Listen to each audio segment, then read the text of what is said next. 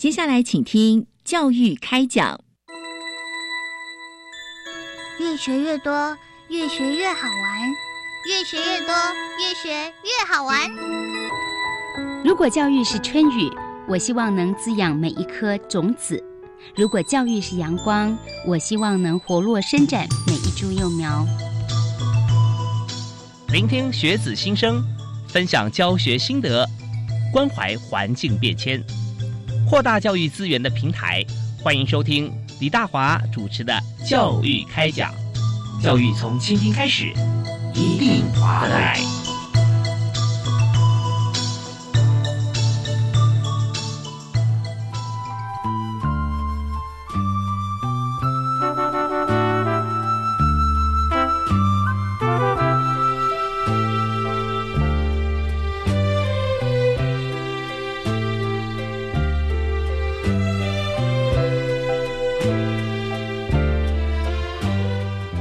各位亲爱的听众朋友，大家好！非常欢迎您锁定国立教育广播电台，收听礼拜一跟礼拜二晚上七点零五到八点为您播出的教育开讲节目。我是李大华。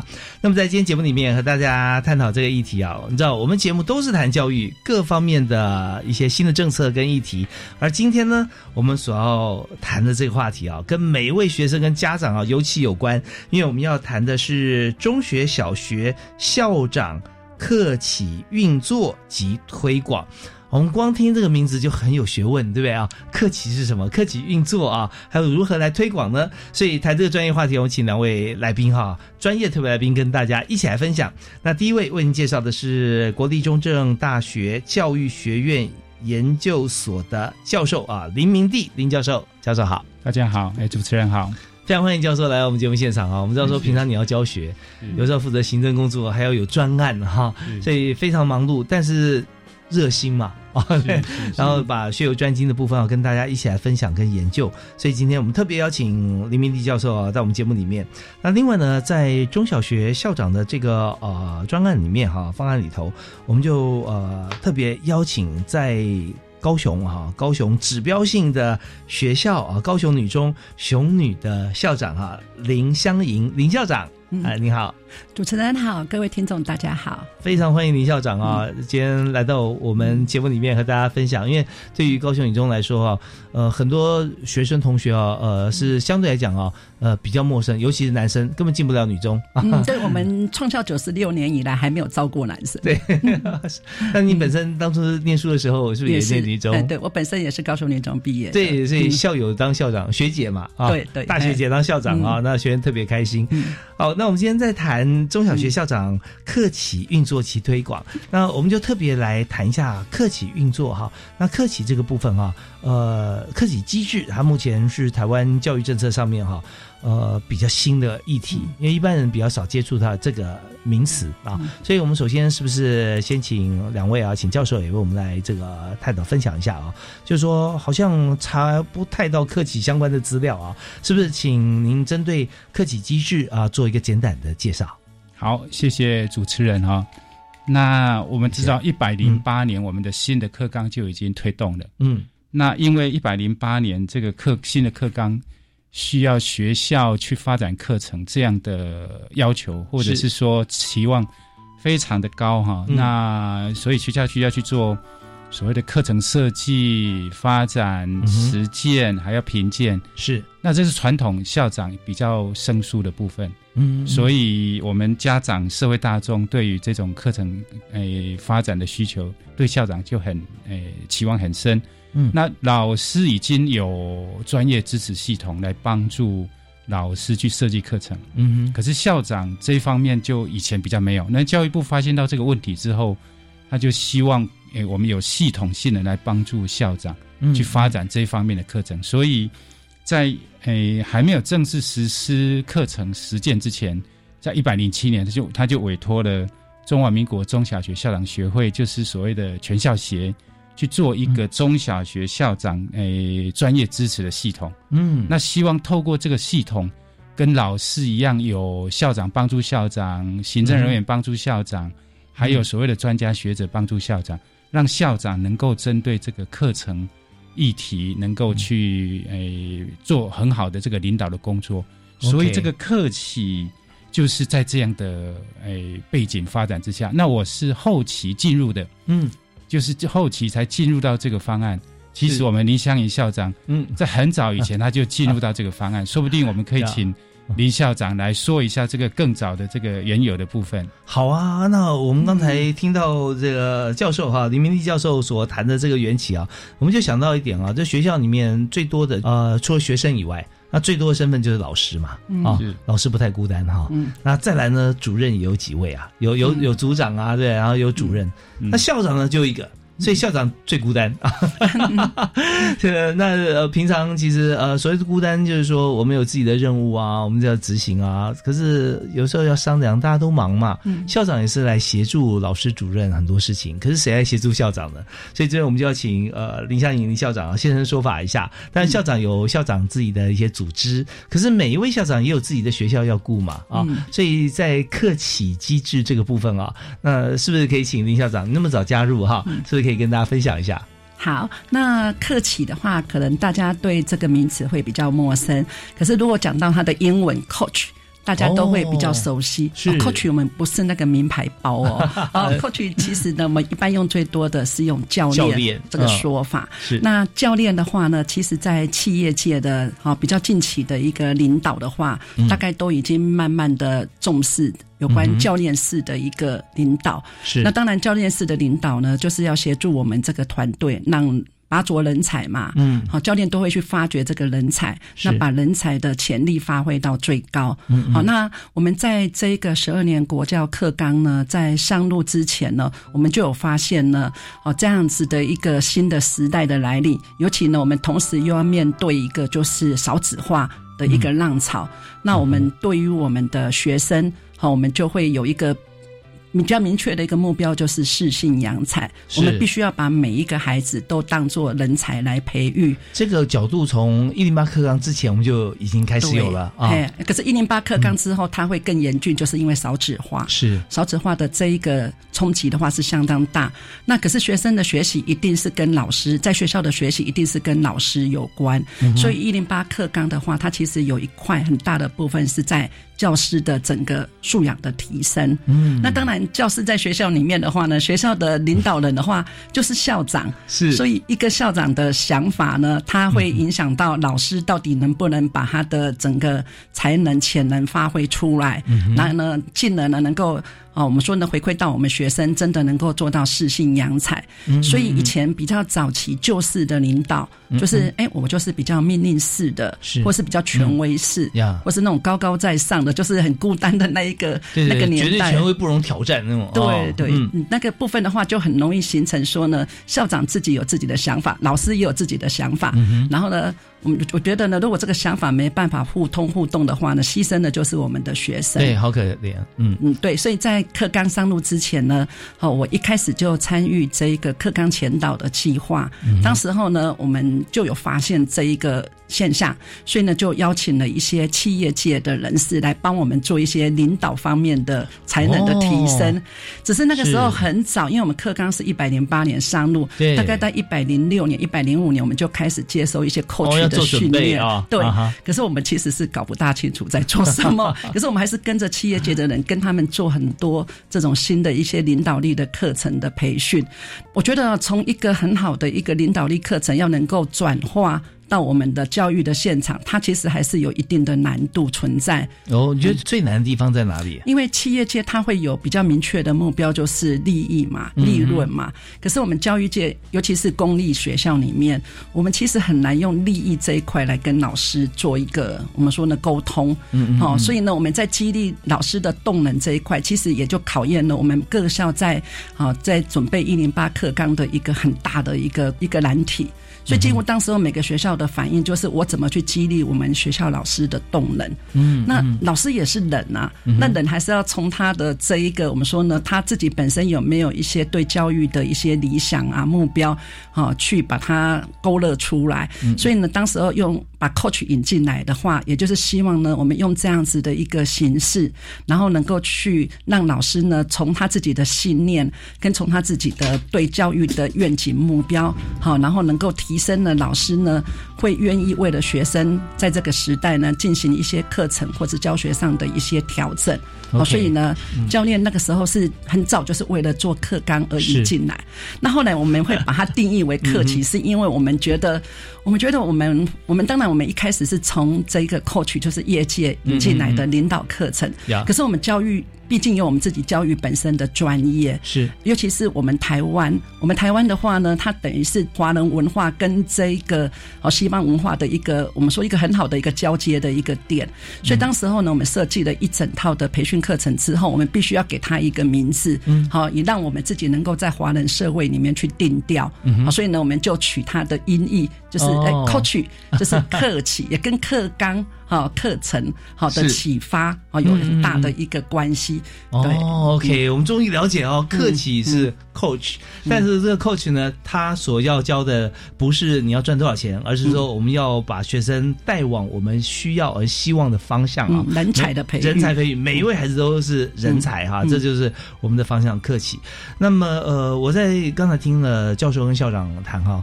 我自己有很深的感触啊，就是说，呃，客企 coach 呢，他是要在企业方面或者说在运动场上，他的目标非常的明确，嗯，要不我公司这个获利我成长多少百百分比啊，翻倍啊，或者是说我的呃达标数啊，好像说我训练这群选手啊，今年我就我定了啊，金牌两面啊，银牌五面啊，铜牌怎么样？他是很明确的。可是现在呢，在呃，我们讲说过往好了，过往在教育现场，我们也发觉很明确啊。呃，我们在学校里面啊，我今天要上第一志愿学生，我列出五十位啊，然后第二到第十志愿我列出一百位啊，那这就是我们的目标，所以我们就跟在一零八课纲的这个推展过程中啊，有许多老师也许已经习惯了啊，我过去的教法，我的产品啊，在业界讲产品的话，我 product 就是这样标准化啊，我教出来多少的比例怎么样怎么样啊，那这代表我的业绩了啊，可是现在哈。就发现说，在刚推出或即将推出那那个年代一零八课纲的时候，发觉我们产品的形象是模糊的。那我要怎么做呢？那呃，每个老师有不同的想法，那大家来谈。那校长有时候又碰到刚才呃林夏颖校长讲，还有呃林明地教授也谈到，那校长他要怎么样能够呃跟老师之间不是那种权威式的对话？那校长都心里我不知道会不会有一点慌啊？那我先说一句，因为马首是瞻呢，大家就看我们就等啊，看校长怎么讲嘛哈。那如果校长没有一个支持他的团队的话，那就觉得要讲也不太好讲，不讲也不行啊。那所以我们中间这个支持团队哈，我们建立出出来之后。那我相信，呃，从我这个角度来思考，跟大家来一起分享啊，我们就很想来听一段音乐啊。听完音乐，下一段我们就请两位来谈谈看。当我们把这个客企的这个部分支持校长系统啊建立起来之后，我们会提供校长什么？那校长跟老师对话又是什么？然后形塑出来一个我们希望共同的一个产品，就我们呃培训出来的学生对于社会方面社会需求是什么样子的学生，我们是怎么走过来？好，我们就要马上回来谈。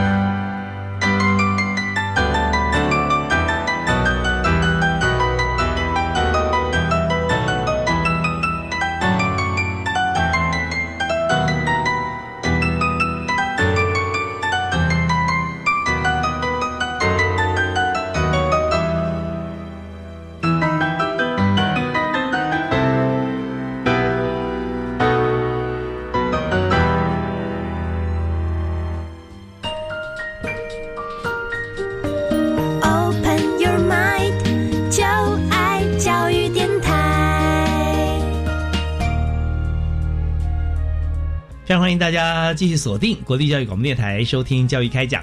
那大华今天为您所邀请的特别来宾呃，为您介绍女士优先。第一位是高雄女中林香颖林校长，校长你好。嗯，主持人好，各位听众大家好。第二位是国立中正大学教育学研究所林明地教授，主持人好，哎，各位大家好。非常欢迎两位呃专业级的来宾哈。我们今天来谈的是中小学校长的客企运作以及推广。那客勤呢，刚才两位有解释过是 coach 啊，就是教练啊。那教练要怎么样在这个呃以校长来说啊，那校长也要教练嘛。就天使都需要天使啊，所以呃，我们是不是再请两位来分享一下啊？当我们这个呃系统建制以后啊，我们马上面临就是学校还没有跟学生沟通，课纲还没有推行之前啊，其实校长就要跟主任老师之间就要谈好，我们怎么样能够来把学校的同学带起来？因为素养这件事情，老师要先有啊，才能够传递下去。所以这部分我们是不是请教授为我们来做个说明？谢谢主持人啊。刚刚主持人提到。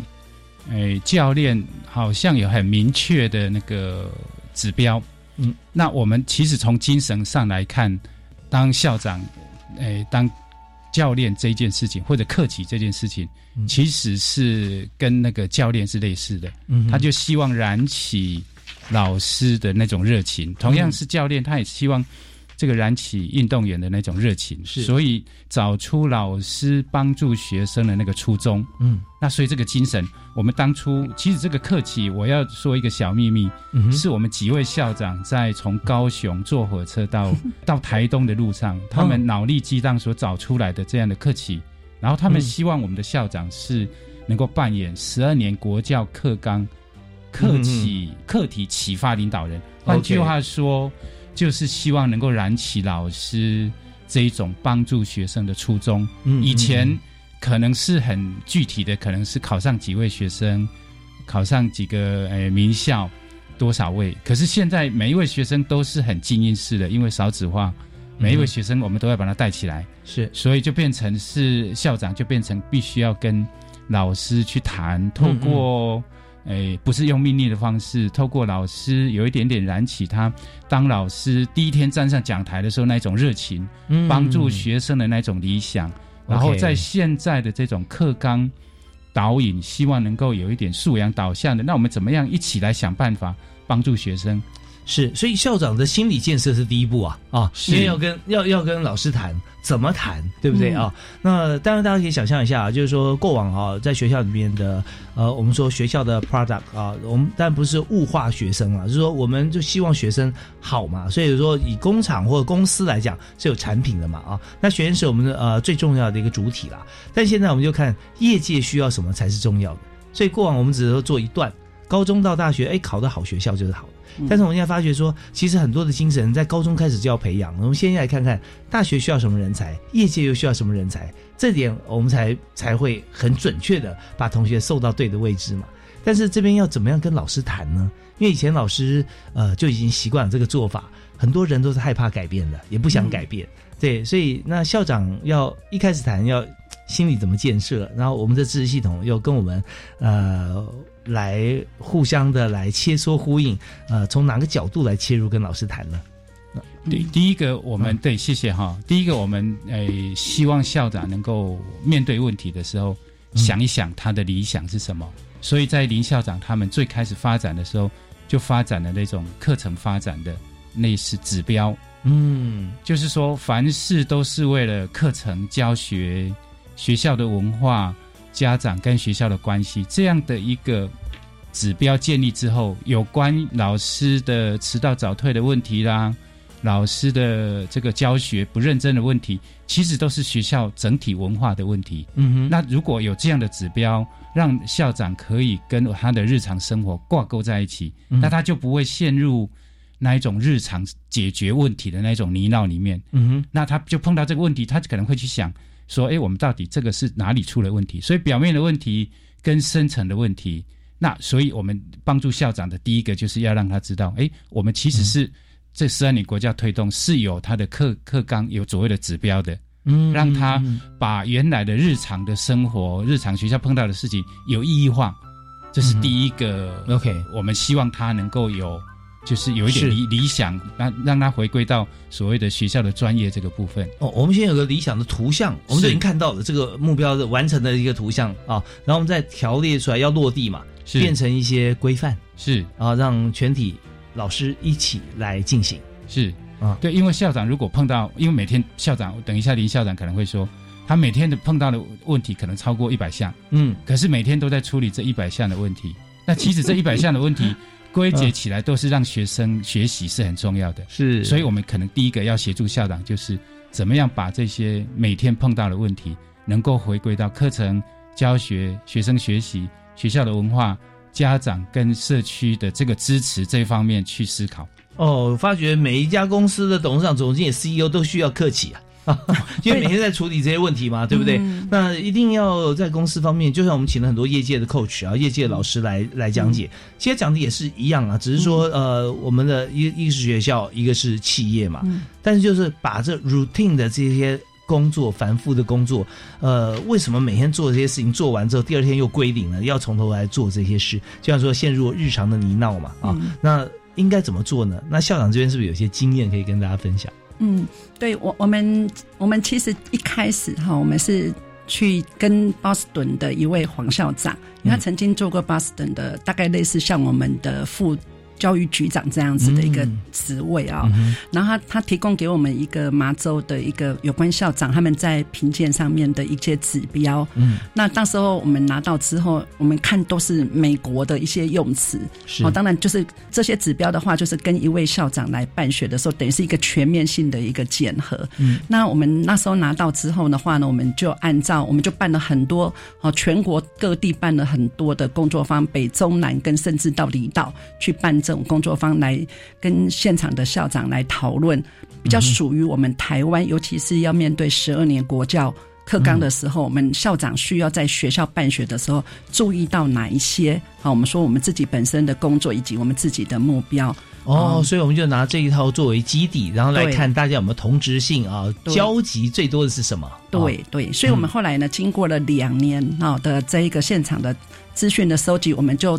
做成了一份属于我们自己的 指标，我们其实是把它当做 indicator，就是当做指引我们自己本身的一个工具。OK，并不是拿来评鉴。美国是拿来评鉴，是因为美国他们的教育体系跟我们是不大一样。嗯，对。可是我们是拿来当做我们自己的指引。哎，其实很棒哦，因为这有个先后的时间差啊。也就是说，我举个例子来讲，那联合国现在推动这样呃。SDGs 或者说对 ESG 啊，环境有序经营。那在美国，包含像是道琼工业指数啊，相关啊，他们的这样子的一个呃上市公司的一个指标，他就是说评定你是不是符合哈环境永续，他给你六百多道题目，你要去填。嗯，你填好了以后，那。人家投资人才会买你的股票啊！如果说没有过，人家就不会理你。嗯，那在台湾或者说其他的国家还没有执行这么严格的制度的时候，那就把这六百多个题目啊拿来不当这个审核啊，当说我们应该做到这六百多项啊，提醒我们自己提醒啊，提醒是吧？有点类似像这样的做法啊，指引我们的。哇，太棒了！我们休息一下，稍后回来呢，我们就请林教授跟林校长，我们来分析分享一下，就是说在当时 Boston 的这个规定哈，大概它主要的精神有哪些？那我们经过台湾的修改之后，跟它之间相同的跟差异的又有哪些？好不好？我们休息一下，马上回来。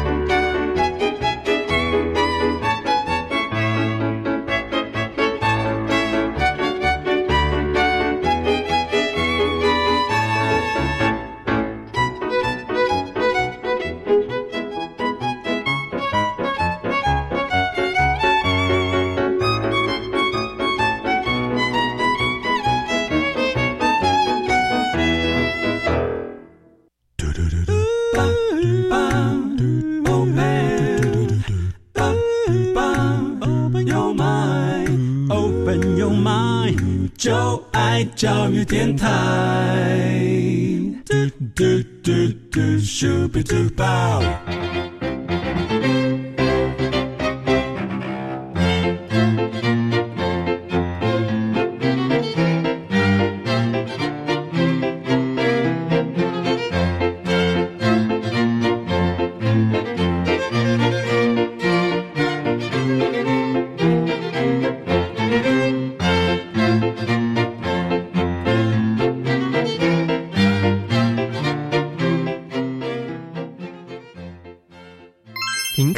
学，教育电台不缺席。教育电台 Channel Plus 精选延伸学习课程，内容涵盖国文、英文、数学、艺术文化、本土语言等等，适合国小到大学学生收听，协助孩子培养素养能力，让爸妈更安心。欢迎到教育电台官网点选线上不停学专区，或上网搜寻教育电台 Channel Plus 网站，让我们一起防疫不停学。各位听众朋友，大家好。我是重新归零的节目主持人常勤芬，身心灵的健康是现代人成功的必备条件。重新归零，周一到周五零点到一点在教育广播电台播出，它也就是带领着我们大家朝身心灵健康的方向迈进，让我们一起努力。三 D 电影真好玩，智能积木比较特别，机器人才最有趣。都很好，你们可以将职业试探体验的心得写下来，参加“如果我是一个技职大玩家”征文比赛。对，即日起到八月三十一号，欢迎高中职以下学生参加投稿，就有机会获得一千元到三千元的礼券以及精美礼品。我要参加，相关资讯可以到技职大玩 Job 网站查询。以上广告是由教育部提供。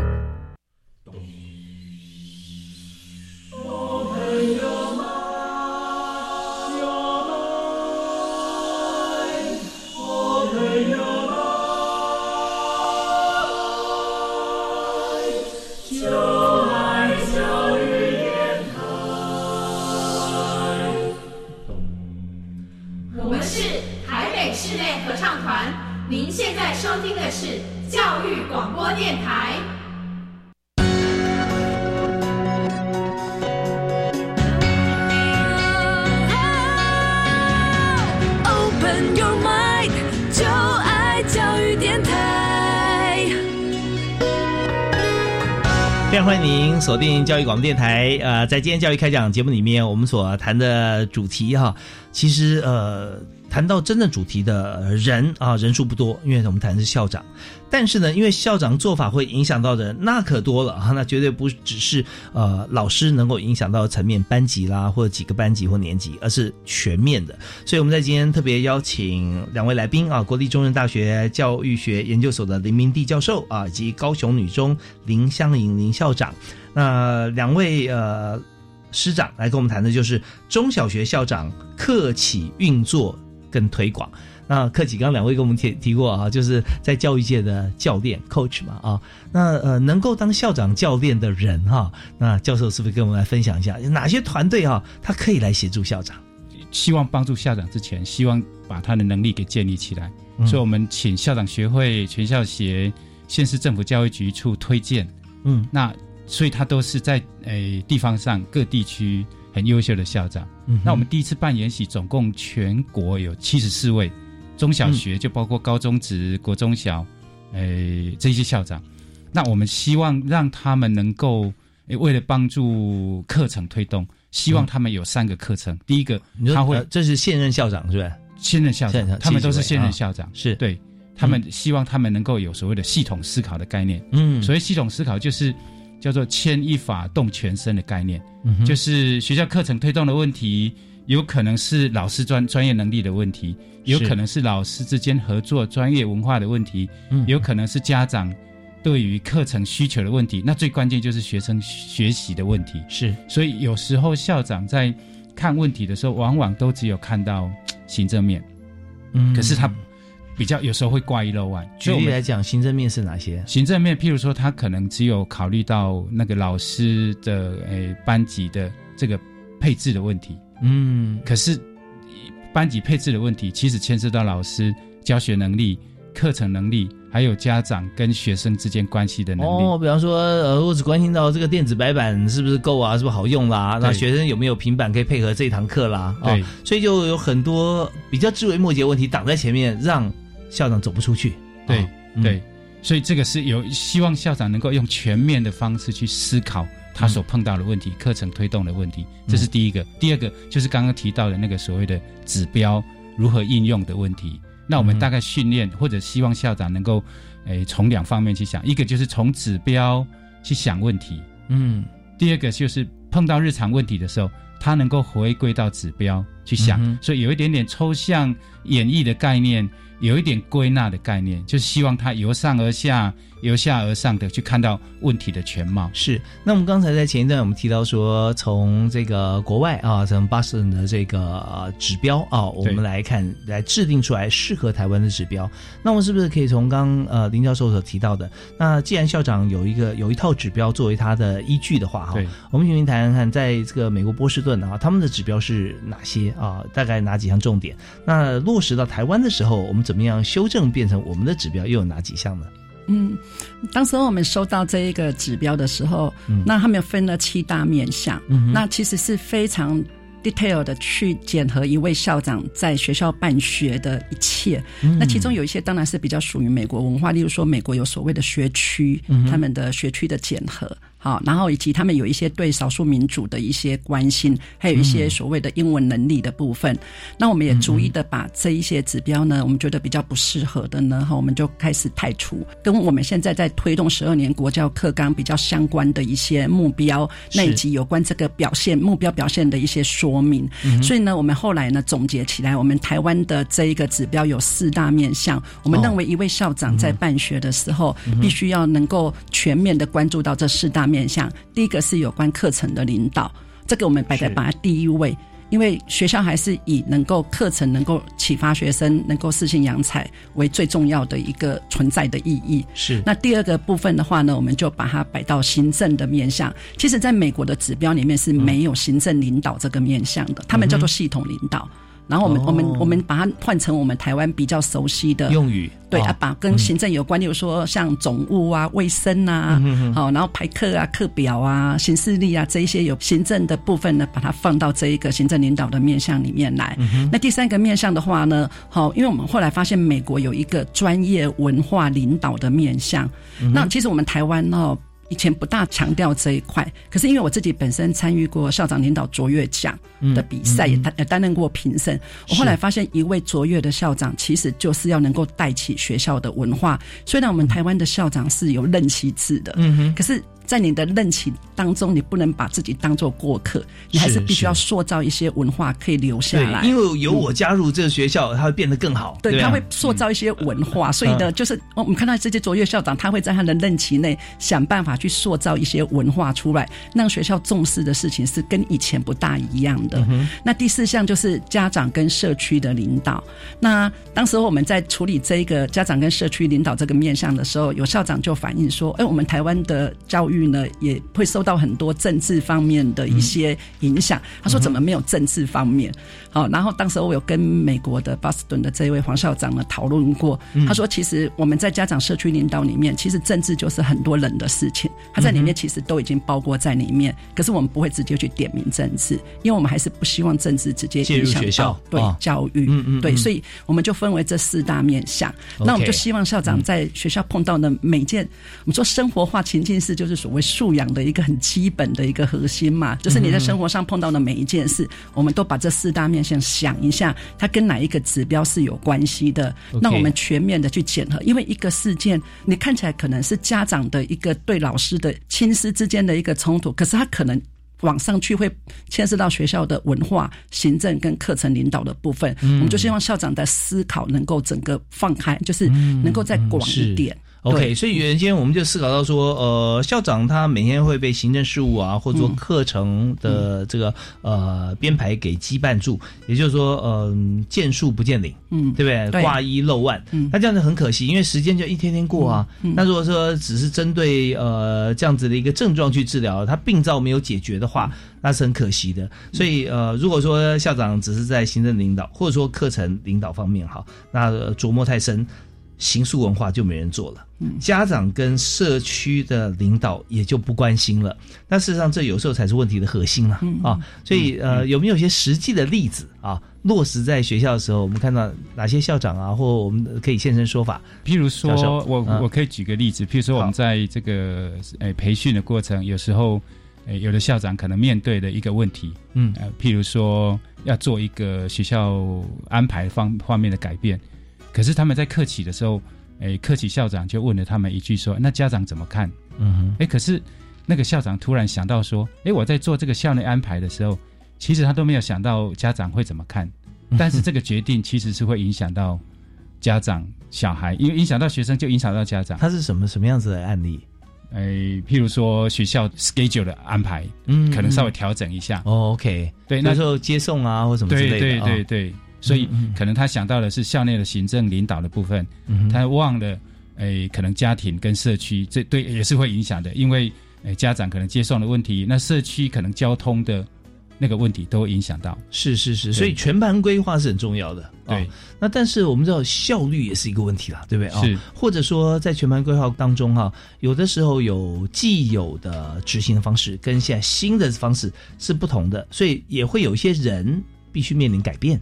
可能不牵涉那么深的利益啦，呃，所谓的利益也就是说方便不方便嘛。那这时候该怎么样去解决呢？有没有碰过像类似的问题？因为我们刚才有提到说，我们校长办学四个面向，嗯哼啊，看起来指标在那里，每位校长说啊，这个指标也就在那里，也没什么了不起呀。嗯，可是当你真的要能够真的贴近这个指标，能够落实到我们实际的生活里面去的时候，这个时候就必须要其他的技能要跟着追进来了。是，所以我们刚才说呢，说校长怎么去贴近。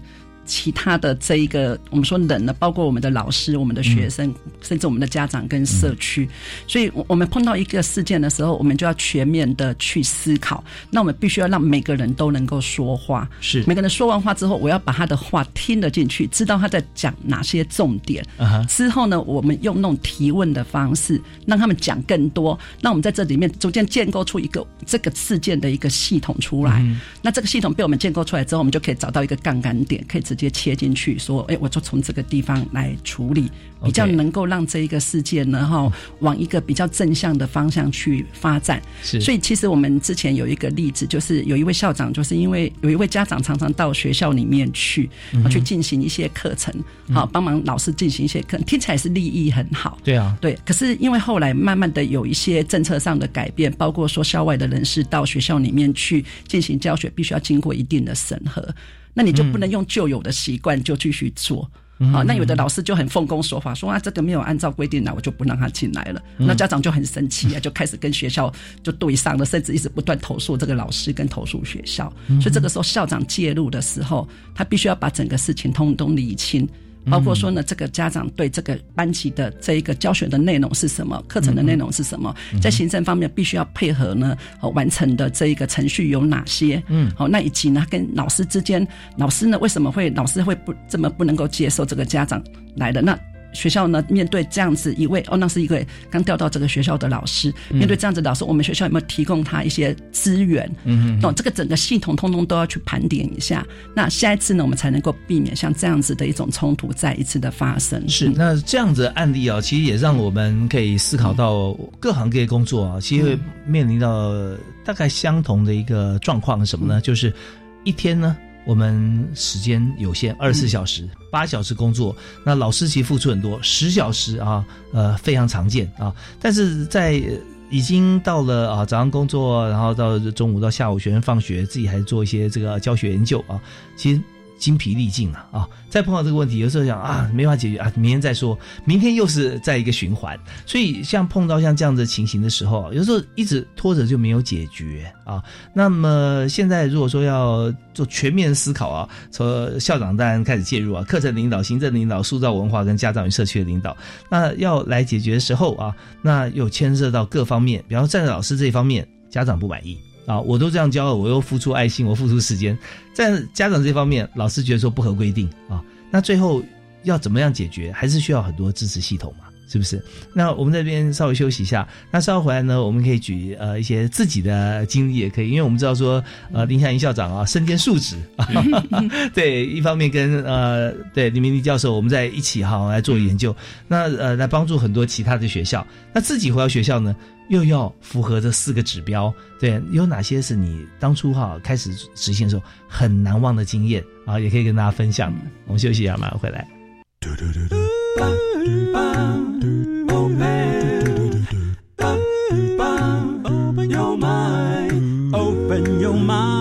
就爱教育电台。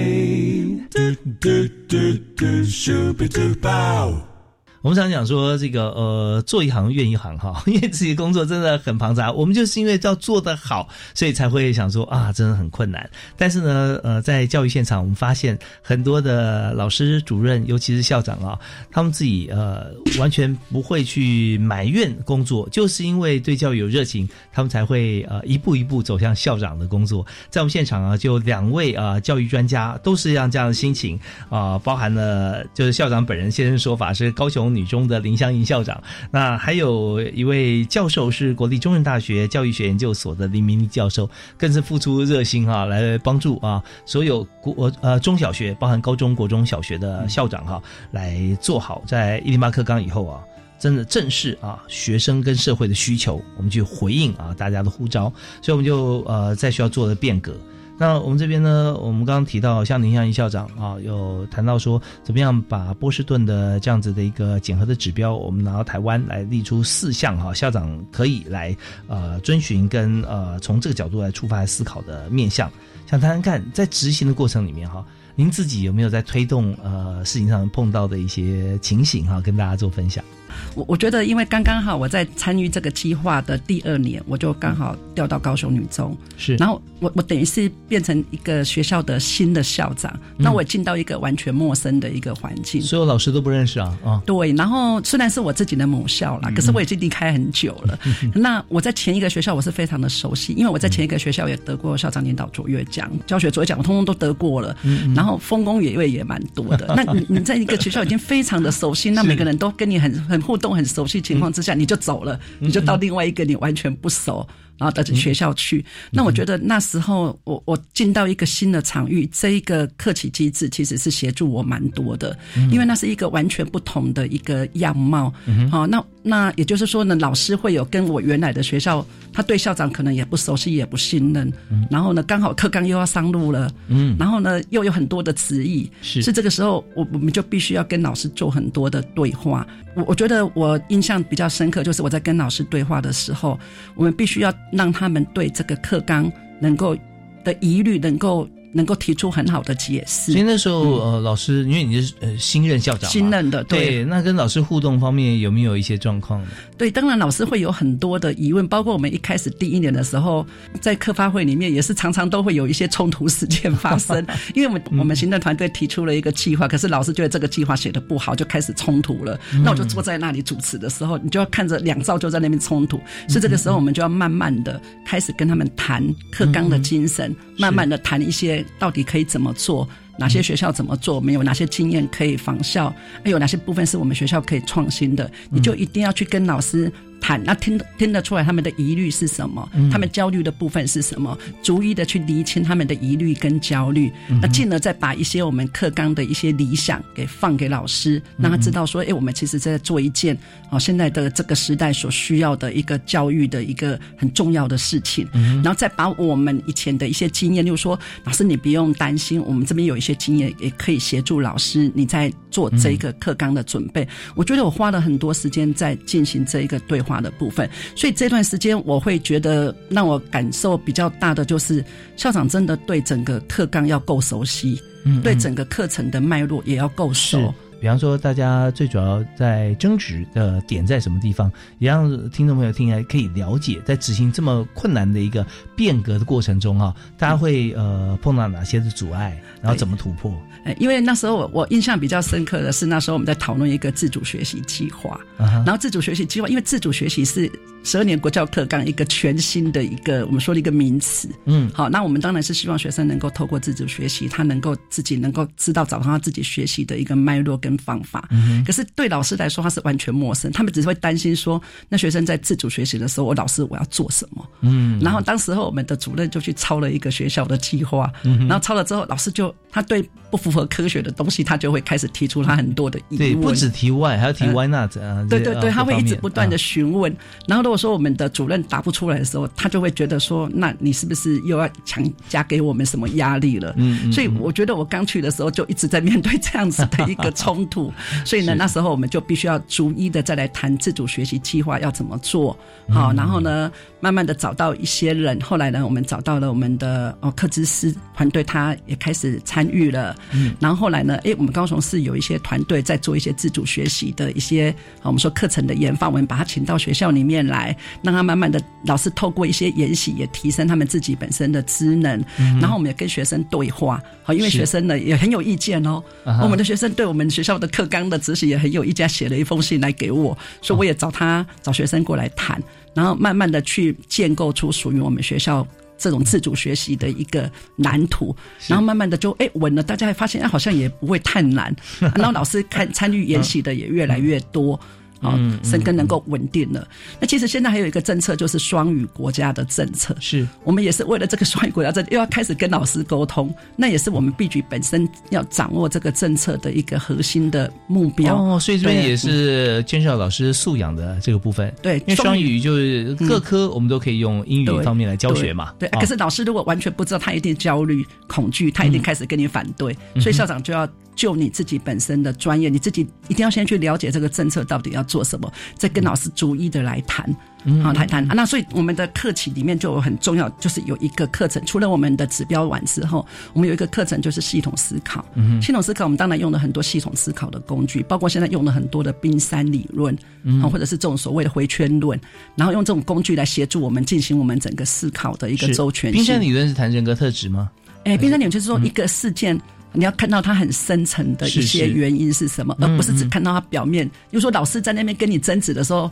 他不是故意要反对你，他是真的不知道，所以你要看到他很深层，同理心的建立哈。从第三理论来看，对对。那回圈论是什么？回圈论就是说呢，我们任何事情都会有一个一个的因果关系，这个因果关系都是一个一个的箭头。那最后呢，整个回我们把所有的变数全部摆出来，再把他们的彼此之间的关系把它建构出来，那我们就会知道说，哦，原来这个系统里面有哪些变数在影响着我们是这个系统的整体的一个运作。所以呃，进行到现在已经呃四年了吧？啊，对，三年四。年了。对，后来我们发现，其实我们进到最后最难的就是真的是 coach，就是客气的一个互动，就是聆听跟提问。所以我们就必须要慢慢练习，校长一定要去听老师在讲什么，去知道他真正他后面担心的是什么，他想要的是什么。所以这个就是聆听的技巧。那我们的课程里面就要安排很多聆听的这样子的一个。一个 training，然后提问哦更难了，那我怎么去发问？哈，那我还一直提醒校长说，你不要每次都问为什么？为什么？你这个问什么你就有既定立场了啦，那人家就根本不想跟你讲话了。你就问我为什么，那就表示说你自己已经有一个立立场在那里，那我再跟你讲有什么用？所以要转化这个提问的语词，所以不断的在那边做这一方面的一个训练，包括我们自己本身也在练习一种新的一种对话方式，然后进而能够让老师好。知道我们是跟他站在一起的，然后我们校长跟校长之间呢，互相在打气的时候，也是互相站在一起。我们不要说哦，我我就是师傅，你好像全部都要听我的。其实我们还是伙伴，是，所以我们是用客气跟伙伴的关系来谈，而不是用师傅跟徒弟。